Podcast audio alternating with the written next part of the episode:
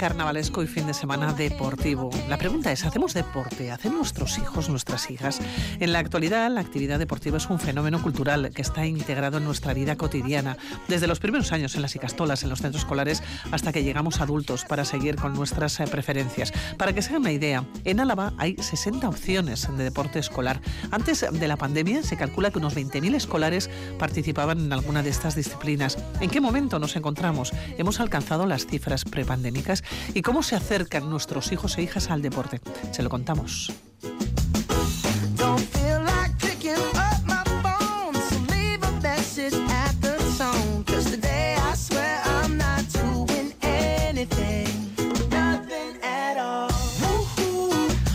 Ana Rosa López de, de Uralde, directora foral de deportes. Eh, ¿Goza el deporte escolar de buena salud aquí en Álava? Egunon, buenos días. Egunon, buenos días. Sí, efectivamente, gozamos de buena salud en el deporte escolar y bueno, vamos recuperando, vamos recuperando aquello que perdimos en la pandemia. ¿Cuántos niños y niñas en la actualidad participan en los programas de deporte escolar aquí en Álava?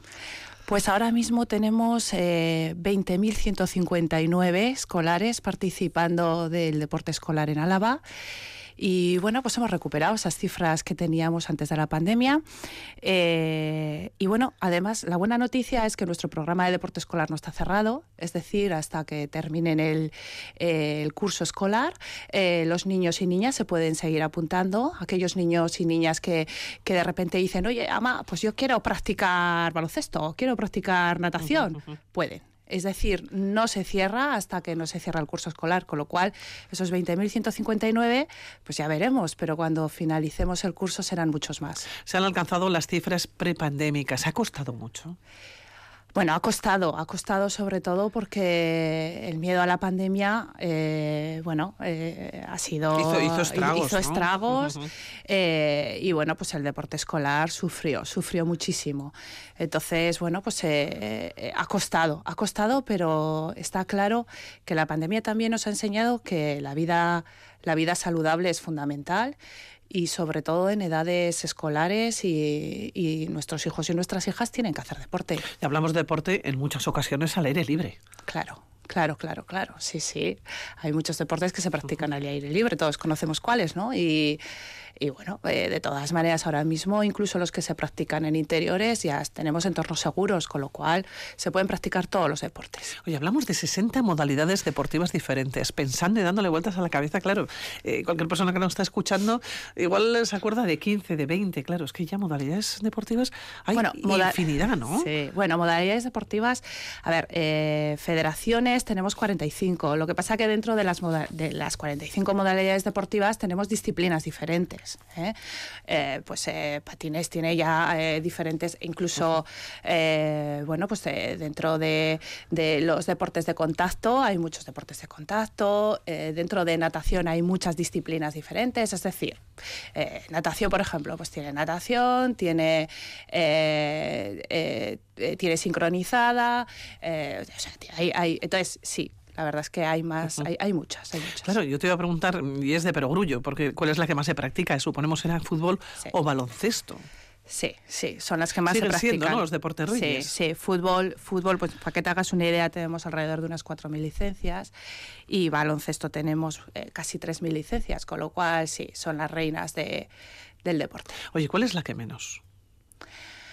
Eh, a ver, eh, deporte escolar, por ejemplo, bueno, pues hay alguna modalidad deportiva pues que, que, se practica poquito, como por ejemplo puede ser hípica. Hípica tiene muchas licencias, pero no en deporte escolar eh, automovilismo, motociclismo. A ver, son modalidades deportivas que, bueno, que son deporte, pero, pero aún no hemos desarrollado el deporte escolar ahí. Es que una cosa son los clubes o las federaciones y otra cosa es el deporte escolar. Claro, ya entiendo que un niño mm, motocross, eh, En, deporte escolar, pues sería, sería tremendamente complicado. Por ejemplo. ¿Qué se busca desde la Diputación potenciando y fomentando ¿no? que los niños, que las niñas practiquen deporte, ¿no? Bueno, sobre todo lo que se busca en el deporte escolar es eh, la educación en valores, eh, la vida saludable y que los críos eh, puedan relacionarse a través del deporte, esa vida saludable que, tanto queremos los padres y madres para nuestros hijos, ¿no? Porque no buscamos la competitividad. Eh, el crío tiene que hacer deporte de una manera natural, relacionarse fuera de las horas lectivas entre iguales y esa vida saludable después de, de las horas cuando sale del cole, que se puedan relacionar entre ellos de una manera saludable. Y eso es lo que se busca. Sí que es cierto que luego la tecnificación y la competición forma parte del deporte escolar, pero es una parte no es lo fundamental. El entrenamiento en el deporte escolar no debe ser eh, para ganar una competición sino eh, para, para, educar en valores. Claro, Ana Rosa, pero vivimos una sociedad muy competitiva. ¿En qué momento solo jugamos para ganar? Y no por el hecho de jugar, divertirnos y aprender. Forma parte de la educación, sin lugar a ninguna duda. Pero ya en una sociedad tan competitiva como esta, o ganamos o ganamos. Bueno, yo creo... y, es, un error, ¿eh? pero es así. Efectivamente. Y empieza desde el deporte, pero podemos trasladar a todos los órdenes de la vida. Sí, efectivamente, pero eh, como te comentaba Pilar, eh, la competición forma parte de, de, nuestras vidas, pero los niños y niñas no tienen que buscar eh, dentro del deporte escolar ganar. El deporte escolar es otra cosa, es educar en valores. Y el otro día escuchaba a un experto hablar, ¿no? Un catedrático de, la Universidad de Madrid y él comentaba que durante toda su vida eh, estaba obsesionado por buscar el motivo por el cual eh, los menores en edades muy tempranas abandonan el deporte escolar, o sea, abandonan el deporte. Y al final a la conclusión que había llegado era que un niño o una niña abandona el deporte cuando deja de divertirse no cuando deja de ganar, sino cuando deja de divertirse. Porque para los niños el deporte es un juego. Entonces, en el momento en el que les estamos obligando a los adultos a hacer un deporte y además a comportarse y además que se tienen que comportar, evidentemente, pero que están ceñidos a unas reglas y además tienen que ganar, a los niños les deja de gustar el deporte. Entonces, eh, el deporte escolar es otra cosa es otra cosa. Es, eh, relacionarse, es eh, divertirse y además, pues eh, bueno, con ello lo que conlleva, lo, que conlleva es que hacen, que, que, llevan una vida sana. Y además que hacen amistades, ¿no? Amistades que en muchas ocasiones son para toda la vida. Pero ¿cómo se transmiten, ¿no? Esos valores, ¿de qué forma? En una sociedad, insisto, tan competitiva, ¿no? Como la que estamos, porque forma parte de la educación y educados tenemos que venir de casa. Efectivamente, efectivamente. Bueno, pues sí. Eh, es que no es fácil, ¿eh? es, que no es, muy complicado. ¿eh? Eso es, eso es. Y yo creo que las familias ahí juegan un gran papel. Sobre todo cuando van a ver a sus hijas y a sus hijos en, en el campo de juego, cuando van a ver esas competiciones. Yo creo que las familias, bueno, pues son los primeros que deben de transmitir esos valores. Y ya no solo a sus hijos, ¿eh? sino también eh, el entorno. Es muy importante que, las familias eh, formen un entorno bueno, pues en el que en, el que se vea ese deporte limpio, ese deporte bueno, pues todos ahora mismo en la mente, pues eh, lo mismo que el resto de oyentes, pues tendrá en la mente muchas imágenes, ¿no? De cómo un padre, pues insulta a un árbitro o incluso al entrenador o le dice por qué su hijo, cuándo tiene que sacarle y cuándo no tiene que sacarle eh, o cómo tiene que entrenar a su hijo, ¿no? Bueno, yo creo que ¿Cómo se erradica todo eso? A los niños, a los niños les estamos pidiendo que se comporten bien, ¿no? Cuando a veces los padres somos los que deberíamos de, comportarnos mejor o incluso auto, autoanalizarnos y decirnos, vamos a ver. Es casi mejor que no vayan. Pues bueno. Los padres, a ver. Es decir, cuando hay tensión o se crea esa tensión o se crea cierta violencia verbal, ¿no? En lo que son las gradas, por ejemplo, ¿no? Los, eso es. asientos del público que encontramos ante el público que acude a ver los partidos. Claro, los niños y niñas realmente lo pasan auténticamente mal. Eso es. Y a veces las familias no se dan cuenta que incluso el árbitro en deporte escolar es un menor. ¿no? Es un menor que está arbitrando esos partidos o está siendo juez de esos, de esos críos, ¿no? Y que son menores de edad y que incluso el entrenador también lo es. Entonces, eh, tenemos, pues bueno, tenemos ahí una labor con las familias. Una labor eh, social, además, ¿no? sí, sí, sí, Claro, el deporte transmite valores como el respeto, como la tolerancia, algo absolutamente necesario e imprescindible, ¿no? En la sociedad que hoy vivimos, eso por un lado, yo creo que todos lo entendemos, todos y todas todas, pero llega el momento de ir a ver un partido y de ir a ver a nuestros hijos e hijas y, nos, convertimos, nos convertimos en árbitros, entrenadores, sabemos más que nadie. Ahora, también es verdad, Pilar, que... Eh, eh, eh, esto no es lo habitual, ¿eh? Lo habitual. es cierto que cuando se convierte sucede, en noticia. Efectivamente, es cierto que cuando sucede se convierte en noticia, pero lo habitual es que en las gradas eh, haya buena sintonía, que en el partido también, y bueno, eso es lo que buscamos y realmente es lo que encontramos, ¿eh? Pero sí es cierto que cuando alguien no se comporta bien, pues es noticia, evidentemente. Hablabas de 21 niños que practican deporte escolar si contamos todos los niños y niñas que están matriculados ¿no? en los centros escolares, ¿de qué porcentaje estamos hablando? ¿De un 50% aproximadamente? Eh, sí, aproximadamente, aproximadamente. Eh, depende de las categorías, eh, igual algo más, pero sí, ahí andamos, sí, más o menos, sí. Oye, ¿y seguimos siendo sexistas a la hora de apuntarnos a un deporte o de apuntar a nuestros hijos? No sé si hemos superado ya con los años esta barrera. Se van dando pasos, pero no sé si esa igualdad también en el deporte, ¿estamos lejos o cerca de llegar? Bueno, vamos a pasos y sí que es cierto que hay modalidades deportivas que siguen siendo muy masculinas y otras muy femeninas. Eh, bueno, está claro, ¿no? El fútbol sigue siendo muy masculino y la gimnasia, por ejemplo, sigue siendo muy femenina. Pero sí que es verdad que vamos dándole, vamos dando pequeños pasos y eso va cambiando. Es decir, por ejemplo, tenemos en modalidades deportivas como baloncesto, hablando siempre de deporte escolar, eh, que practican más niñas que niños, por ejemplo. Eh, voleibol también. Eh, balonmano también, patinaje también. Estoy hablando de modalidades deportivas que practican más niñas que niños. Luego hay modalidades como por ejemplo natación o atletismo que están más o menos a la par. 50-50, bueno, ahí andamos, ¿no? Que las practican tanto niñas como niños. Y eh, luego hay otras modalidades de, deportes de contacto que cada vez se van sumando más niñas. Todavía son niños, son más niños que niñas, pero que se va notando año a año cómo se van apuntando las niñas, como por ejemplo el karate o el boxeo que son deportes que tenemos en nuestra mente como más masculinos y no, o sea, vamos cambiando, afortunadamente, vamos cambiando esta, esta mentalidad de que son deportes de niños, no, son deportes. Son deportes. Son deportes practicados por personas. Por eso preguntaba si seguimos siendo sexistas nosotros. Los deportes no lo son. No lo son, eso es. lo llevamos nosotros, ¿no? Con nuestra manera de pensar. Sí, sí, sí, sí, Pero no, no, se van dando pasitos, ¿eh? eh te puedo dar un dato. En el año 2019, es decir, en el curso de, prepandemia, en el deporte escolar eh, teníamos un 30% de, de niñas practicando deporte escolar frente a un 70% y en este curso eh, bueno, pues es un 40% frente a un 60%.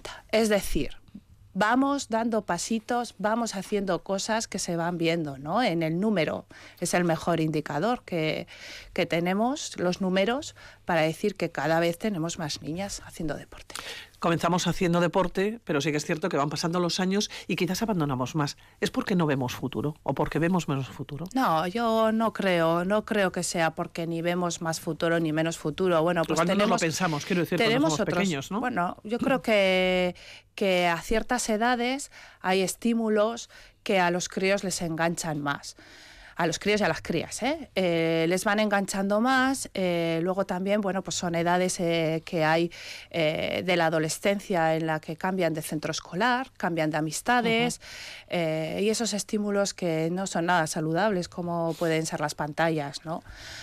les engancha, les engancha mucho. Es una lucha, ¿eh? Es una lucha.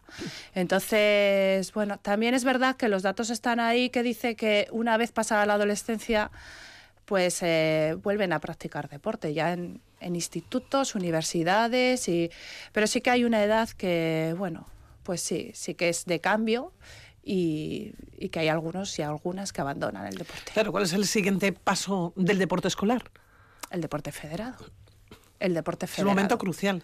Sí, pero como te comentaba Pilar, no es tanto el modelo de licencia, sino como bueno, pues el paso este de, la niñez a la adolescencia, al despertar de la vida y descubrir otras cosas.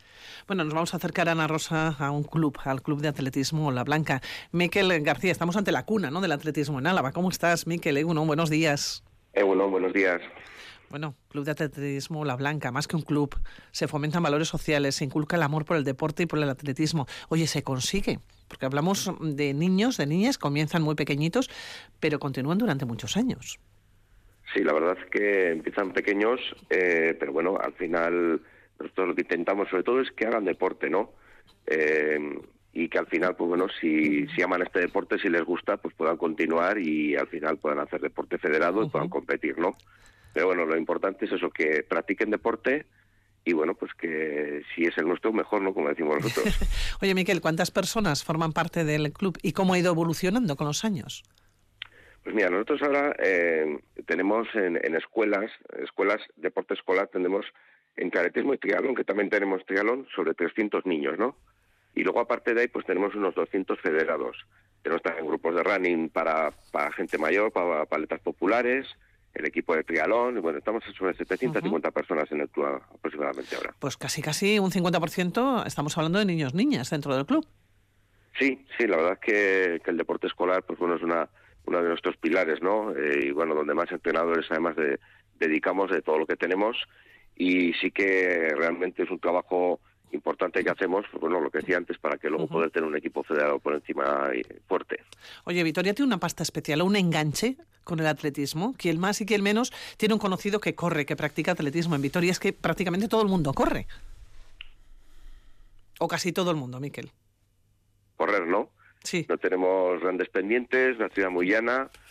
Es una ciudad de, de mucho deporte, a la gente le gusta hacer deporte y la verdad que el atletismo pues siempre ha tenido, pues bueno, ha tenido una cuna de atletas importantes desde hace muchísimos años, pues ahí están Maite Zúñiga, Blanca Lacambra, pues tiene unos nombres importantes incluso a nivel internacional y bueno, pues ese pozo de, de aquel trabajo que se hizo pues con aquellos entrenadores como Víctor Clemente, Roberto, pues ha quedado ahí y ahora pues bueno, tenemos una cantera, tenemos varios clubes una cantera importante de atletismo. Uh -huh. Te voy a preguntar por niños y niñas, dentro de esos 300, ¿cómo andamos? ¿Al 50%?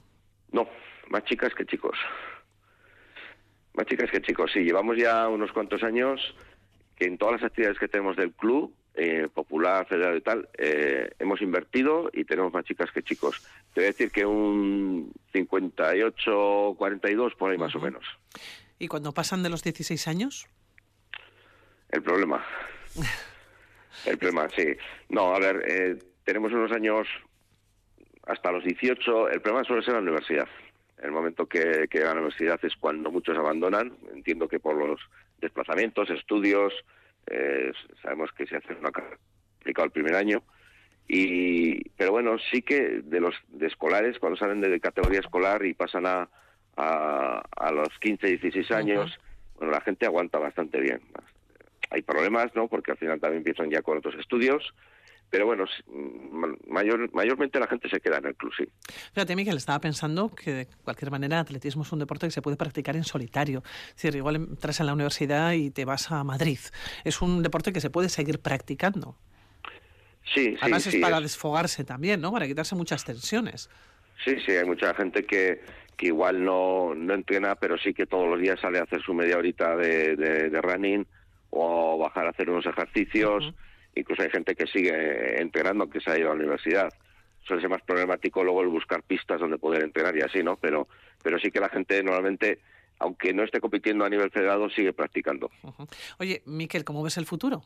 del atletismo aquí en Álava y sobre todo eh, con niños y niñas, que hoy estamos hablando de los más pequeños. ¿Cómo lo ves? Yo creo que, que, que bien, que va por un camino, ¿no? Que, es, que, que tenemos una buena base, tenemos importante, por lo menos en nuestro caso, buenos entrenadores y creo que, que si desde pequeño les enganchamos a practicar deporte y, y que bueno que vayan conociendo el deporte nuestro el atletismo más que es un uh -huh. deporte pues que tiene muchas cosas no porque al final son los saltos los lanzamientos las carreras las vallas o sea tiene muchas diversidades y nosotros intentamos que conozcan todas desde abajo pues al final engancha no porque a qué a qué niño no le gusta tirar una jabalina o, o saltar a altura o sea es que es un deporte que, que tiene muy, muchas variedades y es lo bueno que tiene, que a la gente le engancha por ahí. Bueno, Miquel, pues eh, te vamos a dejar darte las gracias por atender en esta mañana de domingo, un domingo, bueno, pues decíamos carnavalesco, ¿no? Aquí en Más y Menos también, pues se le ha podido hacer más tarde, así que Miquel García, que Esker por atender la llamada, buenos días. Ay, agur, es agur, agur, el atletismo uno de los deportes también rey aquí en Vitoria, Ana Rosa. ¿eh? Sí, sí, sí. Se practica muchísimo y bueno, yo creo que es uno de los que está creciendo muchísimo. Eh, además, eh, el triatlón. El triatlón parece que está de moda. Eh, parece que incluso las familias quieren que sus hijos empiecen a practicar triatlón desde pequeñitos. Sí, y este año, bueno, este año en el, sí, este, este curso por primera vez tenemos triatlón en deporte escolar, que antes no teníamos. Eh, en los últimos dos años, post pandemia, eh, estamos trabajando con dos modalidades nuevas en deporte escolar. Una es el triatlón y otra es el piragüismo, que tampoco teníamos piragüismo en deporte escolar. Y bueno, pues fenomenal. Tenemos, pantanos aquí, ¿no? Efectivamente. De hecho, en Legutiano tenemos el mejor campo de regatas de, para remo de, del norte. Entonces, de todo el norte. Entonces, hay que aprovechar, tenemos que hacer cantera. Hay que aprovechar todos los recursos naturales eh, que tenemos. Nos vamos hasta otro club, el club de rugby. Nos vamos hasta Gastedi. 45 años han pasado desde que se fundara. Por él han pasado miles de personas. Claro, ¿cómo se encuentra esta temporada? ¿no? ¿Cuántos niños, niñas se acercan al club? Moisés Almateos, presidente, ¿cómo estás? Uno, buenos días. Eh, bueno, buenos días. Oye, ¿el rugby es un deporte atractivo para nuestros niños y niñas? El rugby es un deporte atractivo para todas las personas que quieran practicarlo. a cualquier edad y cualquier cualquier cualquier forma física. Pero sí, en, lo que hablamos en el deporte escolar, yo creo que el rugby cada día es un deporte más atractivo, porque cada día se ve que no es un deporte tan tan violento como la como la fama nos pone. Es un deporte que puede practicar cualquier persona con cualquier condición física y bueno, pues yo creo que poco a poco va siendo más, más atractivo para todas las personas. Oye, Moisés, ¿cuántas personas a día de hoy forman parte del club? Pues si te digo la verdad, no he hecho los deberes y no... se te ha hecho la, noche se te ha hecho corta, Moisés, ok. No, estuve trabajando ayer ah, todo el día, eh, mi trabajo implica trabajar los días de fiesta y bueno, me tocó trabajar y no pude mirarlo y no, no he podido mirarlo. Hoy estoy con un partido aquí en Gamarra que tenemos con, de selecciones autonómicas y estoy un poco, un poco liado el fin de semana. Pero yo creo, hablando de memoria, yo creo que tenemos alrededor de unas 400 fichas contando federados y deporte escolar. Oye, y también así, a grosso modo, niños y niñas menores de 16 años, aproximadamente, ¿qué puede ser? ¿El 50%? Yo creo que un poquito menos, pero la verdad es que en deporte escolar tenemos cada vez más niñas que se afectan a, este, a, este, esta modalidad que es el rugby.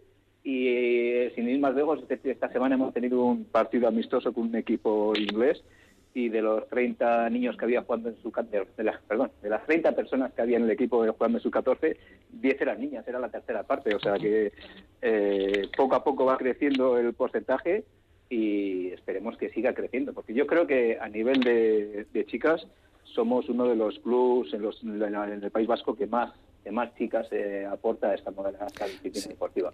Es un club, el Gastedi, que ha trabajado mucho por la inclusión en todos los aspectos. Además, eh, se ha visto recompensado de alguna manera, ¿no? No solamente, Moisés, por la satisfacción personal.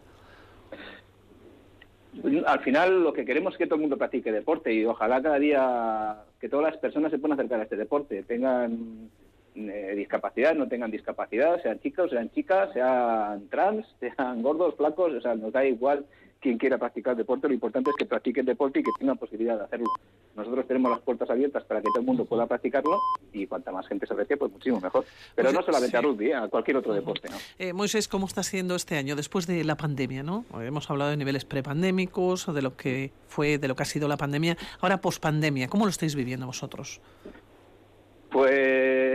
Yo creo que tenemos dos sensaciones distintas dependiendo de cómo, en base a qué lo, miremos. En, el aspecto deportivo yo creo que está siendo un año muy satisfactorio porque estamos viendo todo el trabajo que hicimos durante la pandemia y el pospandemia para mantener a los a los niños y niñas activos para que siguieran haciendo deporte aunque fuese en su casa y siguieran enganchados al club, al equipo, pues está dando sus frutos y estamos viendo que cada vez tenemos más personas participando del equipo pero a nivel económico, como imagino que la mayoría de clubes y, disciplinas deportivas, pues está siendo un año muy duro, bueno, al igual que la sociedad. Entonces, bueno, pues ahí estamos peleando, peleando en lo económico para intentar que los frutos en lo deportivo pues puedan seguir dándose.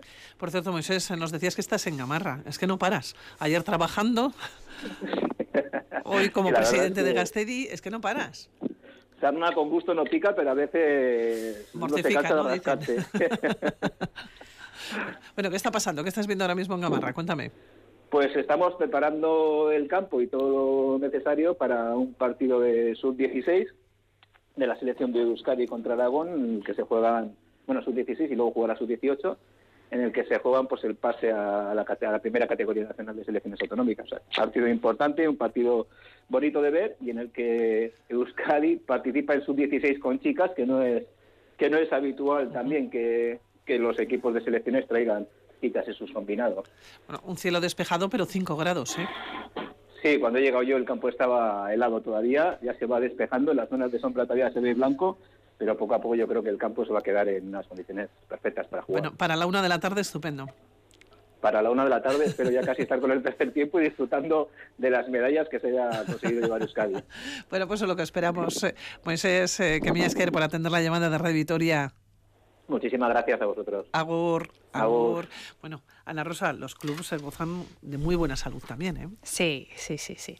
Además, Además con gente muy entregada. Sí, sí. Los clubes, eh, la verdad es que tenemos gente muy, muy comprometida y y es así es una gozada trabajar, Pilar, porque tenemos a las federaciones comprometidas, clubes comprometidos.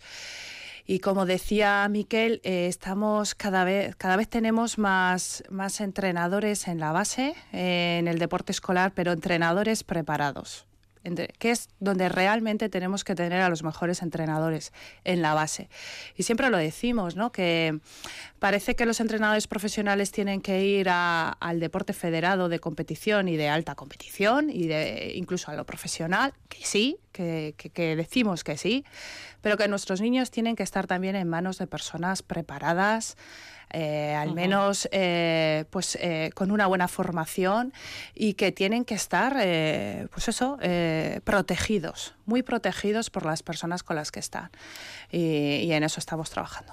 Claro nos encontramos con muchos clubes y con muchas personas además que están que participan que llevan muchos años y además por amor al arte Sí, sí, Esa es una parte yo creo que como muy positiva, porque decíamos, y has comentado tú, que probablemente cuando se deja mm, un juego, cuando se deja un deporte es porque deja de ser un juego porque disfrutamos con ello, porque nos divertimos.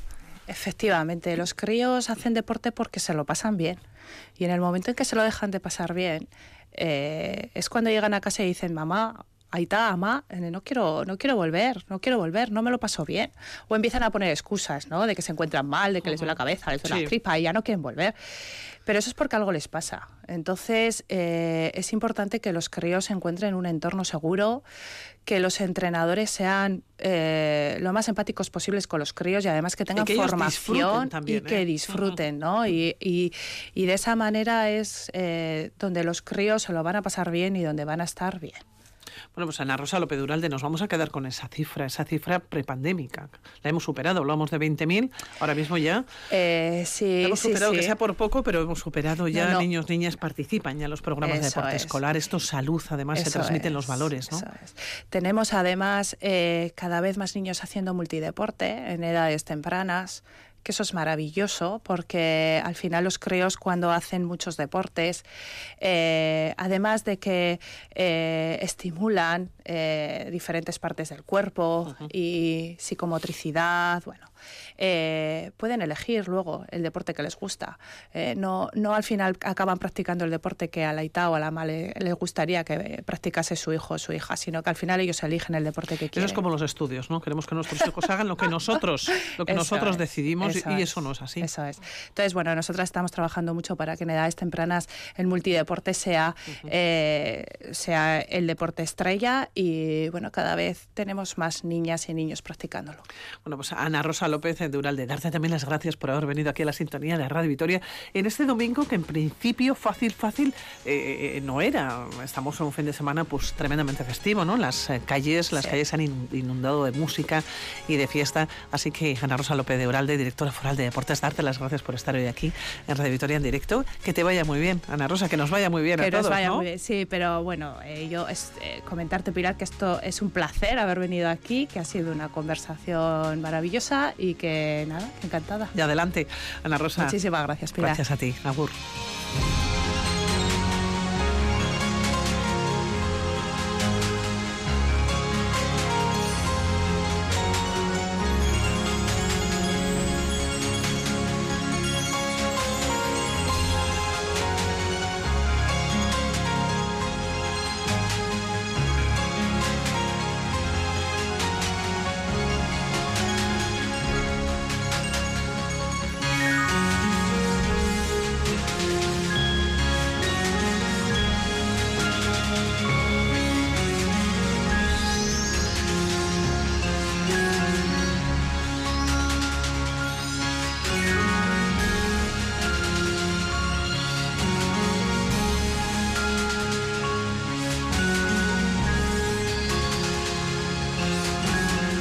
Lujo la música de Evangelis en la sintonía de Radio Vitoria en este programa en Déjate llevar. Nos vamos acercando a las 11 de la mañana. Tenemos muchos más contenidos todavía. Ahora, unos consejos